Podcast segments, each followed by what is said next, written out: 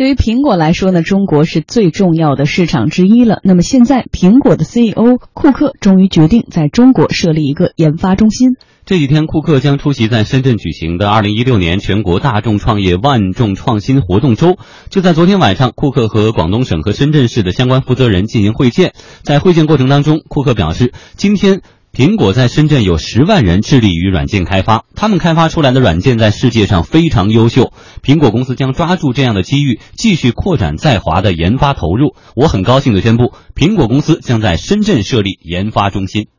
根据媒体报道，深圳的研发中心将在明年落成，而研发中心呢开始运行之后，将直接和间接的给深圳当地带来可观的就业机会。而在上个月底，苹果在中国直接投资的首家研发中心——苹果研发北京有限公司已经落户中关村。苹果在北京的研发中心注册资本一亿元人民币，投资总额三亿元人民币，共有员工约五百人。为什么苹果这次会选择在深圳设立研发中心呢？北京三 G 产业联盟副理事长向立刚说：“苹果目前所需要的很多元素，深圳都具备。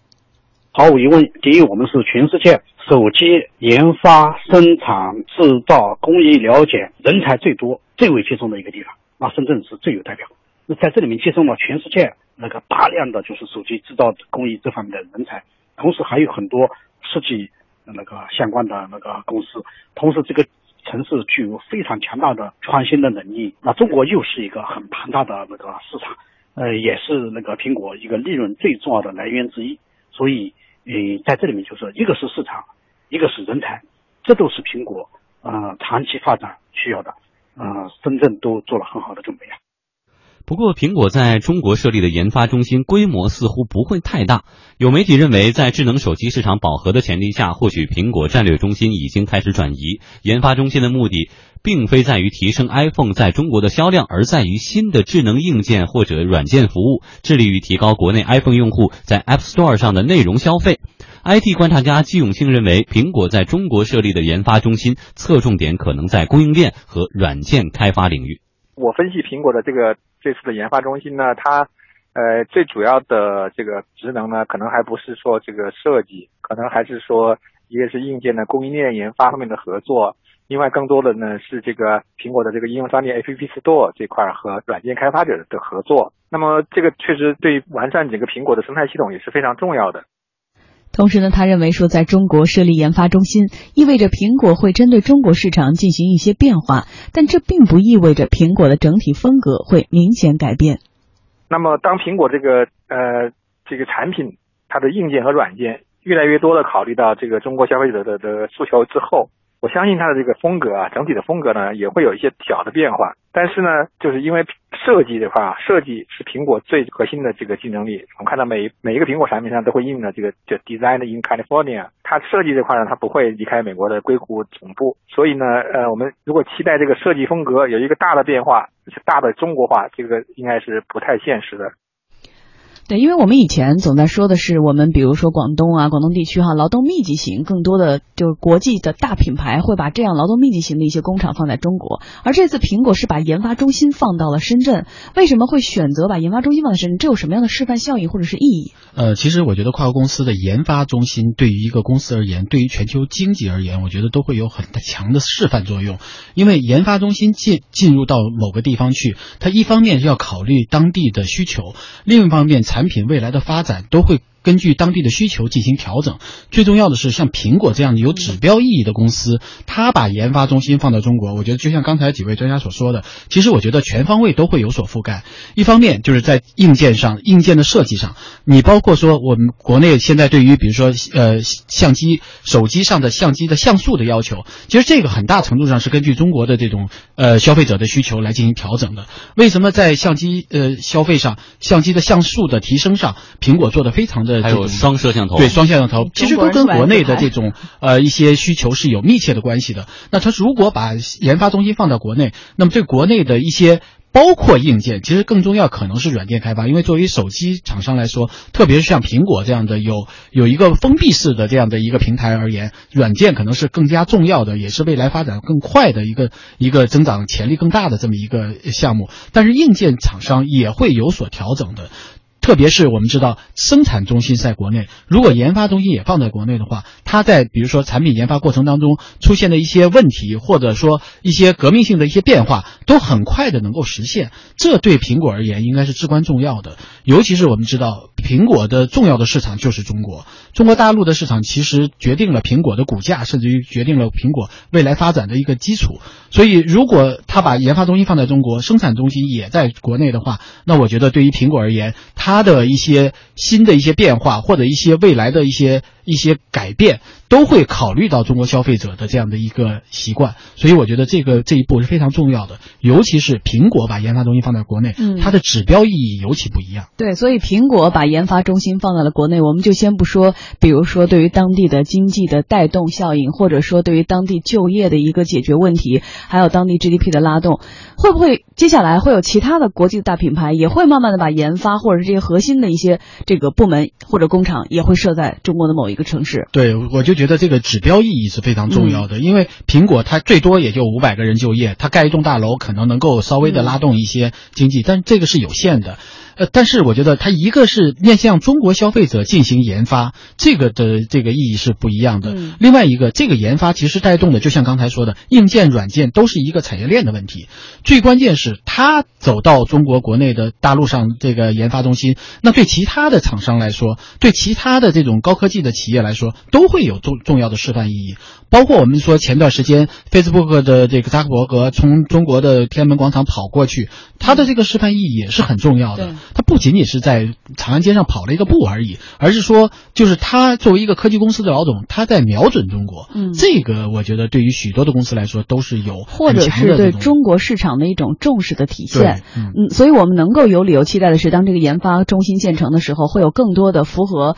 中国人喜好的这种功能体现在新的苹果手机上面。对，我觉而且最重要一点是可能更让大家值得高兴一点是我们。曾经传统的劳动密集型的一种产业模式，现在很明显的，至少在外国人、呃国际的大品牌来看，已经要向着这种呃技术密集型或核心技术型在发展了。对，这个就像刚才你所说的，就我们知道广东其实很多是劳动密集型的产品在代工，嗯三来一补是曾经广东起步的一个最基础的一个产业，但是现在科技已经成为领先的一个产业了，所以这个对于广东也好，对于中国大陆也好，其实都是意味着对全球经济产生了巨巨大的反哺的作用。嗯，同时呢，还在另外一个程度上呢，也是苹果在中国加大研发投入，巩固中国市场的一个必然之举。因为目前我们来看哈，苹果在华的销量是下滑的，份额呢跌出了前五名。而中国的手机厂商呢，比如说华为啊、OPPO 啊，就开始在高端细分市场持续的获取市场份额了。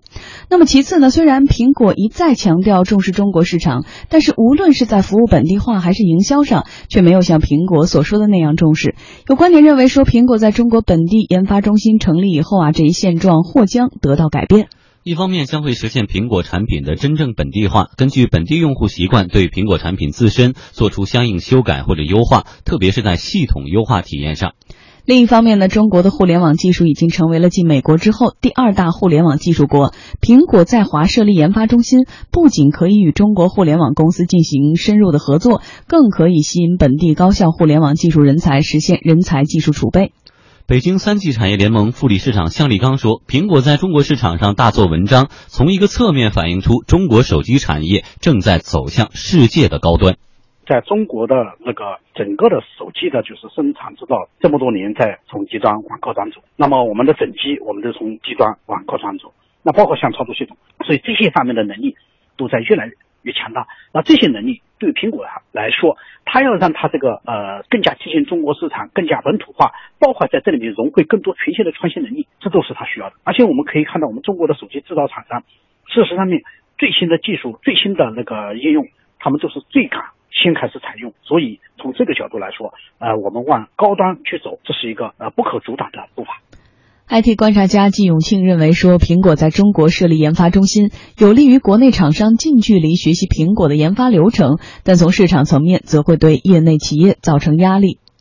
那么对于中国本土的这个手机厂商来说呢，看两个角度了。一个从研发角度来看，它是提供了一个可以近距离学习苹果的研发体系，还有就是怎么做一个平台厂商和这个开发者合作的一个机会，因为这些很很多和苹果合作的开发者呢，也会和中国本土的手机厂商合作，那么这个就有利于呢，就是进一步提升本土厂商的研发水平和效率，这是从研发角度来看。那从市场层面来看呢，我觉得挑战可能还是大于这个机会，因为苹果毕竟是有最强大的这个品牌，如果它的研发更加本土化以后，也就意味着它就更贴近中国消费者的需求。你比方说，最近苹果就在中国申请了一个双 SIM 卡的这个专利，未来也许很快就会在中国推出更符合中国消费者需求的这种双卡双待的手机，再加上其他更多本土化的功能的推出，应该就会对中国本土的手机厂商会产生一个比较大的威胁。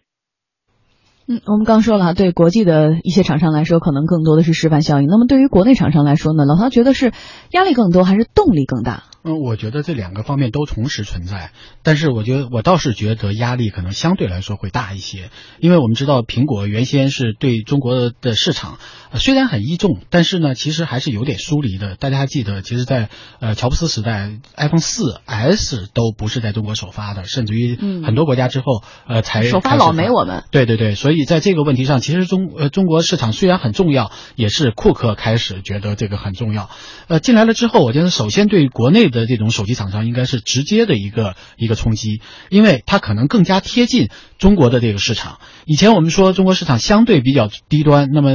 那么可能更多的会容纳一些更加中低端的一些产品。但苹果进来了以后，它是不是能够把这些中低端的产品，呃，这些所谓的这个中低端的消费者能够一举打打下来呢？这个就很难说了，因为它毕竟它贴近了消费者，它知道消费者真正的心态是什么，也知道消费者需求是什么。那可能对中国的这些。现有的手机厂商来说，就是一个直接的较量的开始。嗯，当然了，我们也能从苹果的这个呃手机研发过程当中，能够得到一些一些养分，并且能够得到一些启发，这个是没有问题的。但是最重要的是，我们的企业是否能够加大研发的力度？我们现在更多的还是依赖于推广，依赖于渠道，依赖于广告宣传投入。那么，如果我们不在研发上多投入的话，可能我们在这个方面就会落后。所以，我觉得对于中国企业来来，说，特别是中国智能手机业来说，加大研发也是一个必然的出路。嗯，我们说完了企业，说完了这个意义或者是效应之后，我们再来说说消费者。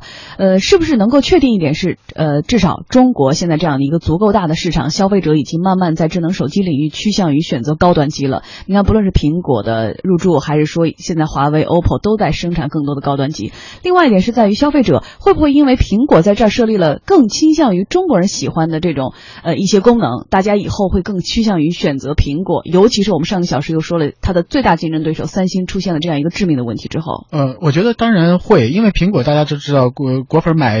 那个时候吐槽 iPhone 七的时候，你会发现最后买的人还是非常多，所以在这个问题上，我觉得苹果如果能够进入到呃大陆的研发，那么它会生产出更加符合。大陆人或者中国人欣赏习惯的这么一个产品，它的功能或者它的外观都会有所改变的话，那对于大陆的吸引力肯定会更强。但反过来说，我觉得其实我觉得我们的厂商应该更加的去学习这些高端的产品，学习我们如何来打造自己一些高端的产品。我觉得这个是更重要的一部分。就像当年真的是每个女孩，我觉得哈，至少很多女孩都真的好想要一部粉色的 iPhone，就像今天大家又好想要一部这个亮黑或磨砂黑的 iPhone 是一样的吧。